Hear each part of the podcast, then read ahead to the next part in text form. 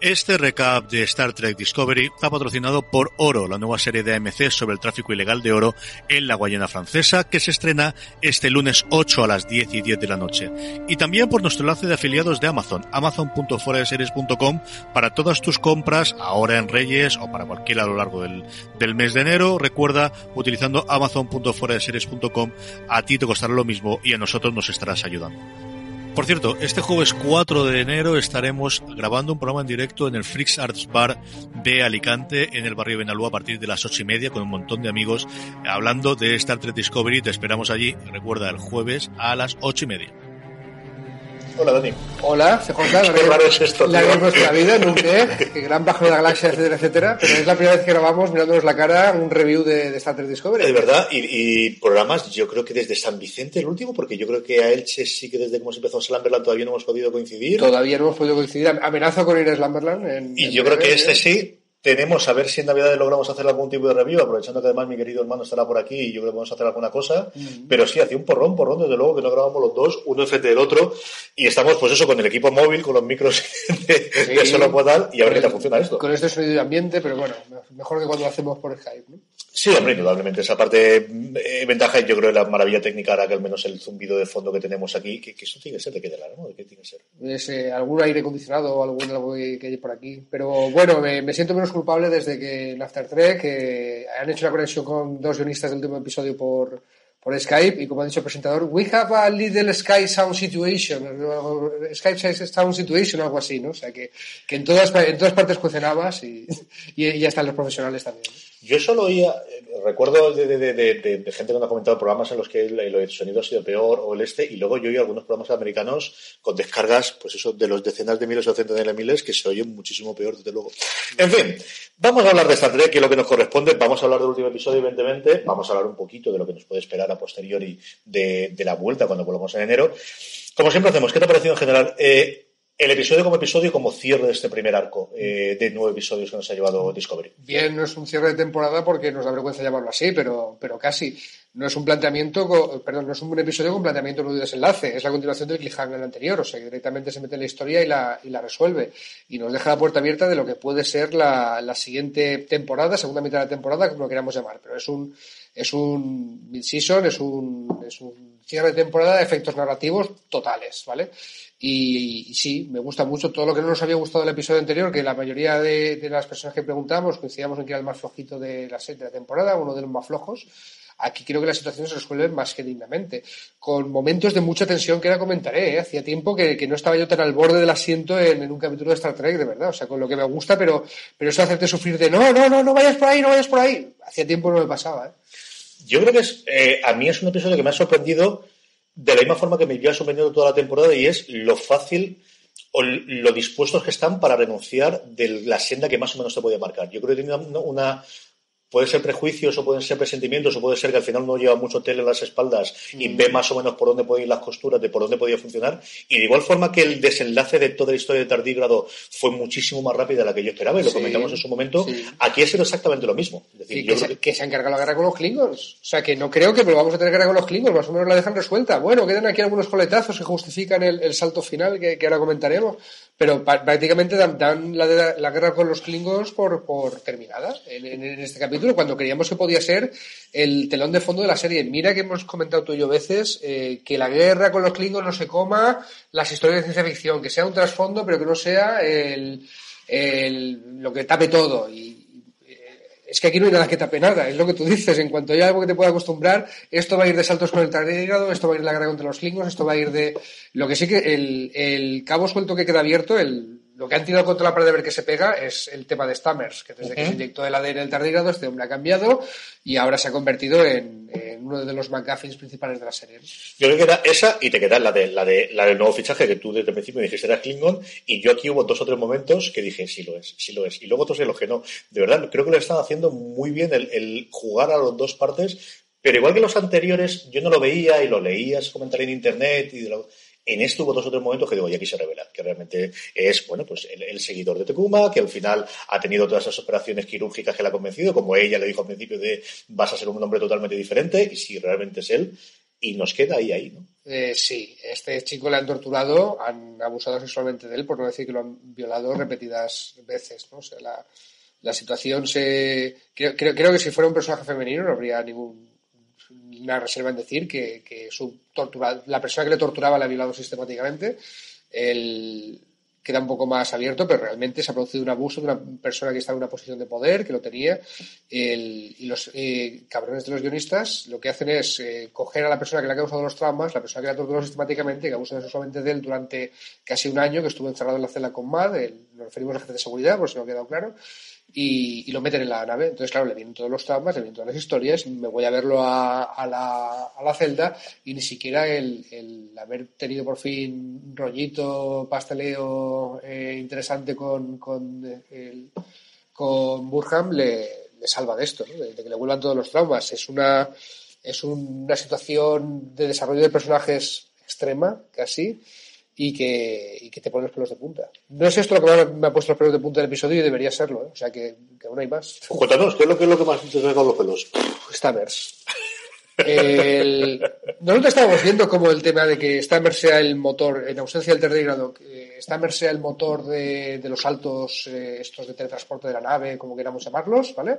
Le estaba pasando factura en lo físico, en lo emocional, en el tema de que ya más de ciencia ficción, él podía estar desplazándose entre realidades alternativas, podía no estar enteramente en, este, nuestra línea temporal, por así decirlo. Eh, que con cada salto eso se agravaba, igual que cada salto agravaba la situación del tardígrado. Y entonces llega Lorca y le dice, mira, me vas a hacer 133 saltos, creo que dice, 133 microsaltos para una táctica que, y el bueno, pues vamos para allá. Y además los guionistas consiguen que el sufrimiento se te transmita, que digas no lo va a conseguir, que el médico que es su novio esté inyectándole cosas para que salga y te transmite el sufrimiento, el, equilibrio entre tengo que ser profesional porque la vida de toda la gente de nave está en nuestras manos y, oh Dios mío, mi novio está sufriendo, lo que quiero sacarle de aquí, no meterle más cosas para que siga. Todo eso a mí se me transmitió muy bien. Empaticé, como hacía mucho tiempo no empatizaba un capítulo de Star Trek. No sé si tuvo que ver una tontería que en vez de verlo en un dispositivo móvil como la vida me obliga ahora, fue un día que pude parar y verlo en la tele con los niños dormidos y tal, y yo estaba yo sentado en el borde del asiento, ¿eh? de, verdad. Y cuando acaba el capítulo, los saltos, ya ha acabado la guerra con los Klingons, ya lo han conseguido, para bienes, vamos a la ceremonia que nos da la medalla. Dicen, oye, que para ir un poquito más rápido para evitar posibles naves que queden por ahí, ¿por qué no hacemos un salto más? Y ahí es cuando dices, ¡No! Eso es como cuando en una película de terror alguien dice, oye, ¿por qué no estamos en la casa de cantar? Peor, peor que cuando estamos en la casa de cantar, cuando ya has derrotado al fantasma, cuando ya has derrotado a los monstruos, eh, dices, ¿por qué no haces? ¡No! ¿Dónde vas? Vete, vete, a tu casa a dormir, vete a comer palomitas, vete a ver la tele con tu novio, joder, acurrúcate una mantita, lo que sea, bro. Y el tío da un salto y claro, se jeringa todo como se olías que podía pasar, ¿no? O sea, no sé si Ah, es, es, interesante analizarlo desde el punto de vista de los guionistas, de las personas que nos interesamos por diseccionar un guion para ver tal, pero qué bien hecho está, hostia, no sé, no sé qué opinas tú, pero eh, mi momento favorito de la serie, de, desde luego, no porque sea el que más me haya gustado, que ni mucho menos, sino porque el, más, el que más me ha hecho sentir. Yo valoro mucho una peli, una serie que, que te transmitan sensaciones, no siempre tiene que ser agradables, pero que un pedazo de celuloide, que unos señores actuando te pongan de los nervios o te pongan contento, te pongan triste, eh, yo lo valoro igual.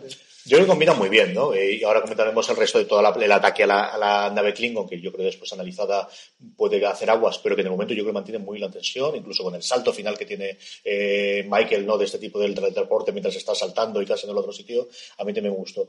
La parte de Stamets es que le está muy bien. Es un tío que a mí me ha sorprendido, que ha sido ahora más conocido desgraciadamente por todo el tema de, de Kevin Spacey y de... La actualidad, sí. Era un tío que era conocido en su momento y fue conocido por Rent, pero yo es cierto que es una película que en su momento no vi y era muy conocido en el mundo de Pero es un tío que, que cuando el personaje te lo introducen inicialmente, no sabes, te lo plantean mucho como antagonista del protagonista. Te cae mal. De, y, y, te está, eso. Está hecho al principio que te caiga mal. Y yo creo que es el mejor arco en cuanto a cambiarte el sentido y el, el es decir, en el, personaje, en el episodio, que yo creo que es el que más nos ha gustado a la gran mayoría de la gente, que es el séptimo, el de los, el del Día de la Marmota Continuo, de es bueno, y todo el arco en general que tiene de toda, de toda la, la serie, ¿no? De estos nueve episodios, yo creo que su personaje va muchísimo más. Y, si te fijas, ha, ha habido un buen, arco de personajes, ninguno es el mismo que al principio de la serie. Quizá la, eh, se llama Tilly, nunca me acuerdo, la compañera de... Yo creo que falta un episodio de ella. Ha estado siempre como, como, como la válvula de escape graciosa que suele ocurrir en determinados momentos. En ese episodio yo creo que es donde tiene más protagonismo, pero todavía, también ya no es episodio, ¿no? Está ese personaje típico que el mm. decimosexto de la temporada, venga, le dedicamos un episodio a él, ¿no? En la serie pero tampoco echo de menos un capítulo que me, que deje de ser la personaje que pone a todo el mundo contento, que es amiga de todos, que es alegre, que transmite esa alegría por la exploración espacial, por meterme en la flota estelar, por algún día seré capitana, por qué bonito es todo. No, no quiero que me la cambien, ¿eh? Pues si me la cambian podría ser terrible, no, hay esperanza, y este personaje es el que da esperanza a los demás. Eh, a lo mejor no le hace falta un cambio radical, pero sí, se echa de menos porque el personaje que es simpático que tenga más tiempo en pantalla, a lo mejor no es propio. Además porque no tienes otro personaje de, que te haga esa... Eh, es decir, a mí no te ha cambiado totalmente el esquema de los capitanes tradicionales de Star Trek, de todo el resto de la tropa. Es la única que te da ese espíritu de, venga, vamos para adelante, ¿no? ¿Tú te acuerdas de eh, eh, Héroes, la primera temporada, cuando aquello era una serie, ¿vale? El Giro, Giro Nakamura, sí, sí, era eso. de seis o siete héroes, era el único que estaba contento con tener sus poderes. ¿Vale? O sea, una serie que va de siete tíos que tienen superpoderes, o ocho tíos, no me acuerdo, y todos están fastidiados menos uno. Pues eso es Tilly ahora mismo. Todo está en la foto estelar, que así parece que a su pesar, y ella tan contenta de estar por ahí. Pues chico, bienvenida a la luz. La batalla con los Klingon, ¿cómo has visto todo el desarrollo y esto de que sé que huelen ahí sin seguridad y estas cosas y con estas máquinas que te permite hacerte pasar por Klingon? Mm, bien, buena, buena excusa de ciencia ficción, meterme en una nave enemiga eh, con un dispositivo que me camufla, desde meterte en el cubo Borg, eh, eh, con, es algo que hemos visto en Star Trek, me lo puedo creer, no tengo ningún problema. El, tema de los saltitos, la táctica que se inventa, vamos a hacer una táctica bonita para que sea la mega batalla y entonces huele como la batalla en la que Lorca usó la táctica no sé qué es algo que también eh, la gente hemos visto mucho Star Trek, pues recordamos la famosa maniobra picar, ¿vale? Es eh, meter una nave un segundo en el hiperespacio para que parezca que estén dos puntos a la vez y entonces distraiga al enemigo. Bueno, un poco traído por los pelos del punto narrativo, pero vale, agradezco el esfuerzo por intentar hacer la táctica militar y además con, con una excusa que va muy en etos de la serie, ¿no? Vamos a hacer 103 saltitos, de los saltos que solamente puede hacer la Discovery, que solo podemos hacer si Stammers está aquí, y, que sabemos que esto va a hacer que el personaje pues le tenga consecuencias. Y, resulta que no solo tiene consecuencias para Stammers, sino para toda la nave, ¿no? A ver, a ver a dónde vamos a partir de aquí. Y supongo que ahora estará, tampoco he tenido mucho tiempo de meterme, pero habrá muchas teorías de para dónde va la serie y tú y yo tenemos alguna, ¿no? Yo creo que está muy bien el planteamiento de a ver, yo creo que hace aguas cuando te pones a analizar mucho aparte, pero no lo hizo durante el episodio, que al final es lo que le pides a la serie, ¿no? que mientras estés viéndola te lleve la narración por delante y luego ya tienes tiempo de analizarla y de pensarla. Yo creo que está muy bien hecho de que los saltos tengan, como dices tú, la escena de Stammet, porque te tiene pegado ahí en medio y te olvidas de todo lo que ocurre más allá de los efectos especiales. A mí es que me flipa cuando la Discovery de los saltos, es un, es un efecto que me, que me maravilla. Y luego todo el ataque con Klingon, yo creo que tiene el momento en que comentabas tú previamente, cuando se vuelve a encontrar él con la, con la Klingon y se queda parado, que también es un gran momento dramático. Ese, que lo hemos comentado sobre y que de, verdad que, me da hasta un vuelco el corazón cuando recuerdo, porque es al final un torturado enfrentándose a su torturador y eso es eh, da, para mucho y da para mucho que pensar. Y luego está también cuando se meten en la nave de los Klingons, eh, Burnham está viendo al, Klingon malo malísimo, ¿no? Y, tiene el momento de yo maté a tu kufa, ¿vale? que, te hace ver todas las dimensiones que tiene el personaje de Michael Burnham, ¿no? O sea, ese la humana que da entre vulcanos, eh, que a veces pongo la lógica, que he tenido que enfrentarme a mi capitana para bla, bla, bla, y además aquí es el, el badass, el motherfucker, el, el cuidado conmigo, el pateaculos. ¿eh? O sea, tiene ese momento de, de, de, qué pasa aquí como, como si fuera el héroe de acción musculoso de cualquier película de estas, ¿no? De la frase lapidaria de decirse al malo de cuidadito conmigo y hacer que el otro se, se cague y tenga en la lucha brazo partido y, y gane el bueno.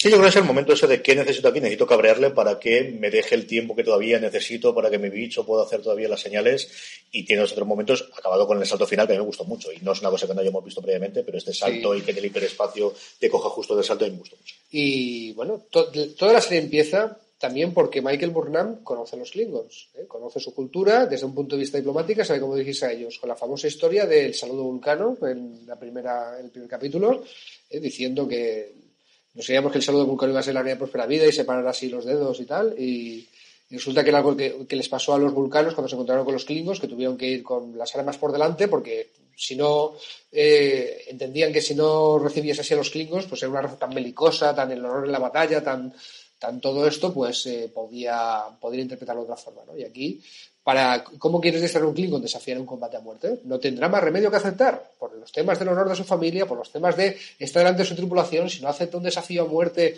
más después de haber hecho diciéndolo, la invocación al incidente de Tukufma y tal, el tío no tenía más remedio que luchar, y seguramente quería luchar, pero es, el, eh, es la forma de hacer que, que se distraiga y que, y que gane tiempo, pero esto pues también eso es una muestra de conocimiento de la cultura Klingons por parte del personaje, personaje de Michael Barnum. Es totalmente coherente con, con, todo lo que, lo que sabemos de los Klingons los muy trekkies y con todo lo que nos ha enseñado esta serie de Michael. El programa de hoy está patrocinado por Oro, la nueva serie de AMC sobre el tráfico ilegal de oro en la Guayana francesa. Se estrena el lunes 8 a las 10 y 10 de la noche. La serie, que ya está renovada para una segunda temporada, nos cuenta las andanzas de Vincent, una estudiante de geología enviado a la Guayana francesa para trabajar como becario en Cayenor, una empresa especializada en la extracción de oro. Su espíritu aventurero y gusto por el peligro le empujan a asociarse con el padrino del oro, Antoine Serra. Vincent cree haber descubierto el paradero de la mítica beta Sarah Bernhardt, pero necesita la infraestructura de Serra para extraer el oro. Tienes toda la información sobre la serie en oro.foradeseries.com. Y recuerda que se estrena este lunes 8 a las 10 y 10 de la noche. Yo creo que más o menos el episodio lo tenemos repasado. Vamos con el final. Eh, yo tengo curiosidad, supongo en cuestión de un año así sabremos si este era el final que tenía planteado en su momento eh, Fuller.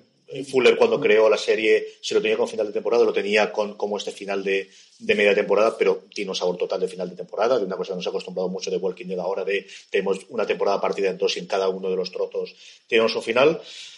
¿Es un salto espacial o también temporal también?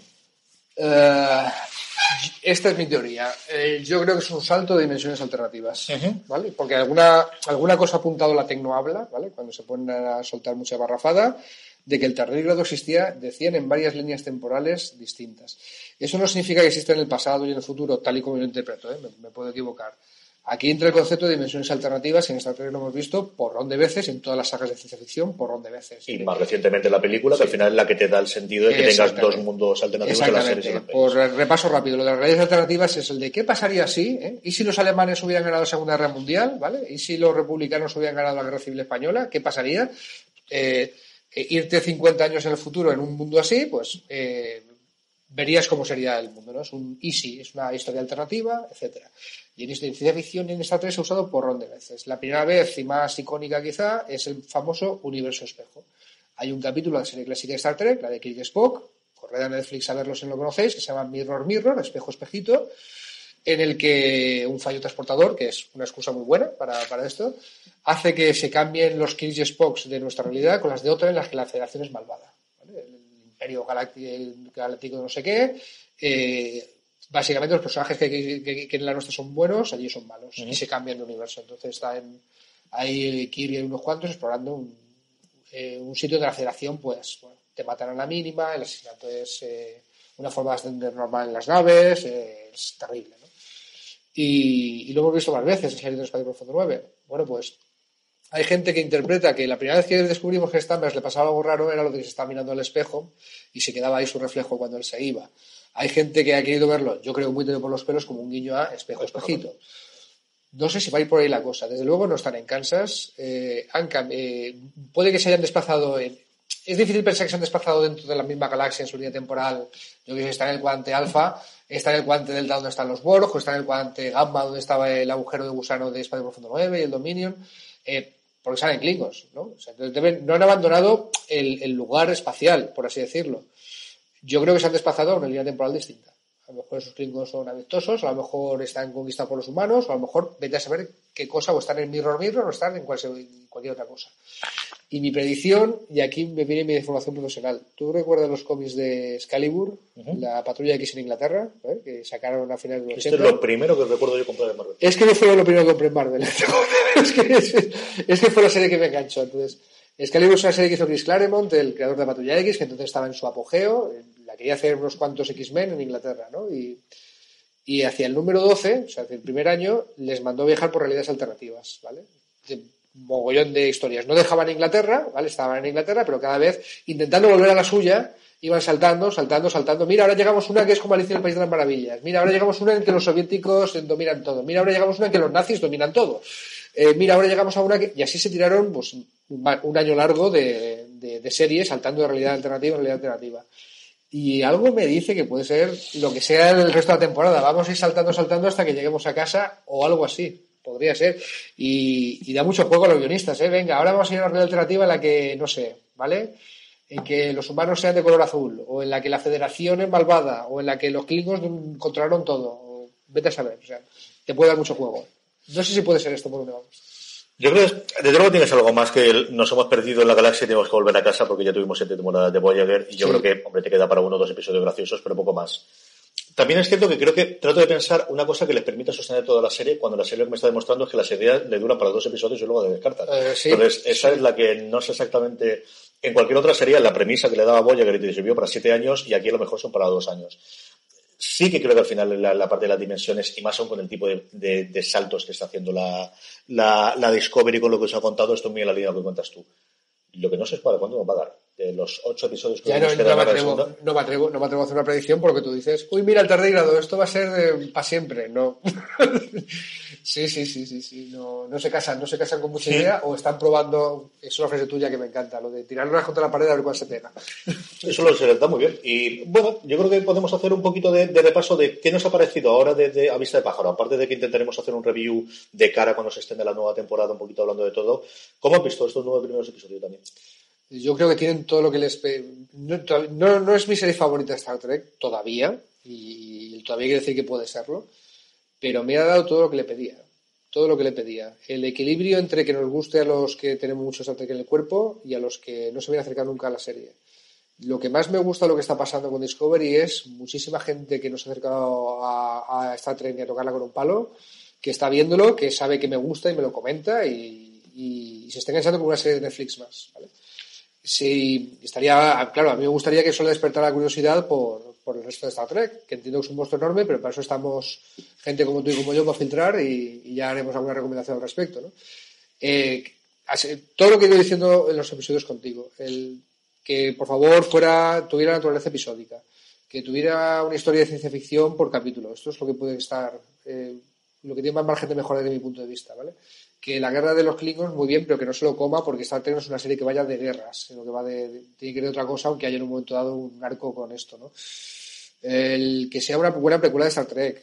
Están haciéndolo bien y cada vez que se quiere inventar algo nuevo, pues gracias al maravilloso concepto de retrocontinuidad, Redcon, eh, pues lo, meten en el lore, ¿no? O sea, Michael Burnham, una hija de adoptiva de Sarek, ¿vale? Ah, pues eso quiere decir que la hermana adoptiva de Spock. Pues sí, la hermana adoptiva de Spock, ¿vale? Pues lo introducimos en el canon y ya esto saldrá y ya está. Eh, a mí no hay nada que me esté chirriando en ese sentido. Quizá estas cosas ya muy de muy frikis de esa tecnología es más avanzada que la que había en la serie original, vale, puede pasar. Pero, pero esto también, el, tema de que por qué no usa la tecnología de Discovery, pues yo creo que también nos van a dar pistas de, por qué no se usa posteriormente la tecnología de Discovery, porque a lo mejor Discovery fue una cosa súper única y que se guardó en secreto para, cosas muy puntuales. Sí, o, para todos los tiempos o no hubo forma de replicarla posteriormente. Yo creo que están haciendo mucho camino por ese lado. A mí me ha gustado muchísimo más de lo que yo esperaba tenía muchísimo miedo por todas las vías, ¿no? Porque al final, eh, bueno, pues la espalda de Fuller te da susto, ¿para qué te va a hacer? Ahora mismo se nos acaba ir otra vez de American Gods y, te vuelve a dar el sustito de a ver qué ocurre con la segunda temporada ahora que no está, ¿no? A mí al final es un tío, yo creo que él y, hay tres o cuatro productores en los que yo confío a ojos cerrados y como comentamos al principio, era de los dos o tres nombres el que me decían a mí, esta persona va a hacer Star Trek, yo iba a estar el primero allí en, en posición de orden, ¿no? yo creo que al final han hecho una muy buena temporada. Dije que iba a hacer más que digna, pero no, no es verdad. Es decir, las primeras temporadas de las series de Star Trek no suelen ser ni de lejos las mejores temporadas. No, La clásica lo que pasa es que tiene muchos episodios, pero al final, cuando hablas bien de las temporadas o del Estes, hablas de episodios sueltos. La nueva generación, la primera temporada, tienes que pasarla. hay, un, hay, un, documental en Netflix explicándote por qué es tan, tan torturadora. Eh, que, ellos son de Bridge, lo hemos recomendado alguna vez. que es, es, para verlo como como curiosidad de la historia de la televisión, que no te gusta esta trek, hay que ver ese documental para verla en la que se lió allí. Es, decir, detrás de la esto tenían Stewart, no tenían ni puñetera gana, estaba totalmente al margen del resto de los actores, empezó a tranquilizarse a partir de la segunda. Y los episodios buenos, buenos de la nueva generación, hombre, yo creo que desde luego el, final de los de la tercera temporada y luego por la cuarta, la quinta, la sexta, ¿no? cuando ya cogen la ritmo. Vale, estoy preparado para afirmar que es la primera temporada de esta serie que más me ha gustado. Al menos los nueve primeros episodios, yo no te recuerdo ahora cómo fue Espacio Profundo 9. Más que Voyager, segurísimo. Más que la nueva generación, segurísimo. Yo creo que, en resumen de los nueve episodios, yo creo que sí. Sí. Sí, sí, sí. Creo que no ha llegado a las alturas de episodios memorables del resto de las series, también es cierto. Sí, no hay un... No hay un entre dos mundos, ¿no? Desde sí, no hay un Darmok, no hay un Lobo con ambos mundos, no, hay un, no hay un pelotazo. De la luz, o, es decir, yo creo que eso a día de hoy no lo tenemos, que llevan nueve episodios. Pero yo creo que los primeros nueve sí. creo que la gente va a recordar el del de estos nueve va a recordar el bucle temporal el como el más destacable, pues, el del bucle temporal. Mm. El seguro, seguro. Sí, pero es una buena premisa, pero muy bien implementado. Tiene las dos partes, ¿no? Desde ser una, una idea clásica de ciencia ficción que a estas alturas que te siga sorprendiendo, pero lo hacen muy bien. lo hacen muy bien. Bueno, que, que, queremos más. Sí. Que queremos más. Indudablemente. Eh, y nada, el resto de cosas que tenemos, pues de aquí hasta enero, como os digo, vamos a intentar hacer un review que publiquemos justo antes de cuando, de cuando entre la nueva temporada para hablar un poquito y de, preparatorio. A ver si ahora que está Don Carlos y Jorge por aquí pudiésemos ajustar la cosa y lo grabamos para entonces lo dejamos pendientes. Y tenemos luego la novela, a ver si nos ponemos y nos animamos y hacemos alguna cosa. Y Dani, tú también querías que hiciésemos alguna cosa de recomendar episodios ahora de cara a la Navidad del resto de las series clásicas para que la gente pueda ver, ¿no? Sí, pero bueno, si, viene el trío de la benzina, seguro que el del trío de la vera, eh, seguro que ellos también quieren aportar. Seguro que, que, Don Carlos y Jorge también tienen su episodio favorito de una generación, su episodio. Y quizá yo voy a intentar hacerlo con. sí, este es mi episodio favorito, pero podría ser algo que vea alguien en pelotas, sin saber nada de Star Trek, así suelto.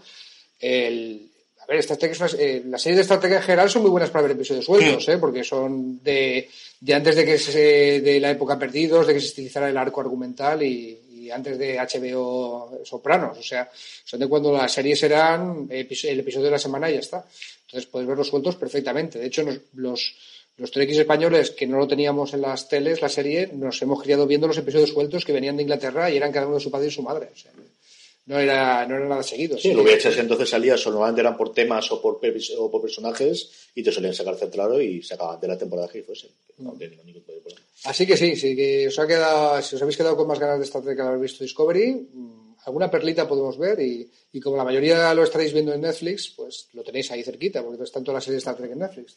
Perfecto, pues como os decimos, eso intentaremos hacer durante las Navidades y en enero, cuando vuelva la serie, pues volveremos nosotros, como siempre, a comentar esto en 25 o 30 minutitos cada uno de los episodios una vez que volvamos. Mm. ¿Algo más decir, Dani, que digamos a la gente? Bueno, pues que, que que gracias por acompañarnos. Es la primera vez que estoy grabando un podcast de manera regular con, con la gente fuera de series y de verdad que cada comentario que nos dejan en ebooks a mí me da la vida. Pues eh, hay, CJ tendrá callo y estará acostumbrado y es muy pro, pero, pero yo todavía estoy descubriendo esto. A mí me siguen alegrando todos los comentarios, como, como bien sabes. Nada, nos podéis encontrar, como ya sabéis, como te decía eh, Dani, en, en iVox o en, en el antiguo iTunes, ahora Apple Podcast o en cualquier reproductor de podcast. Volveremos estas navidades. Gracias por estar ahí y recordad, tened muchísimo cuidado ahí fuera.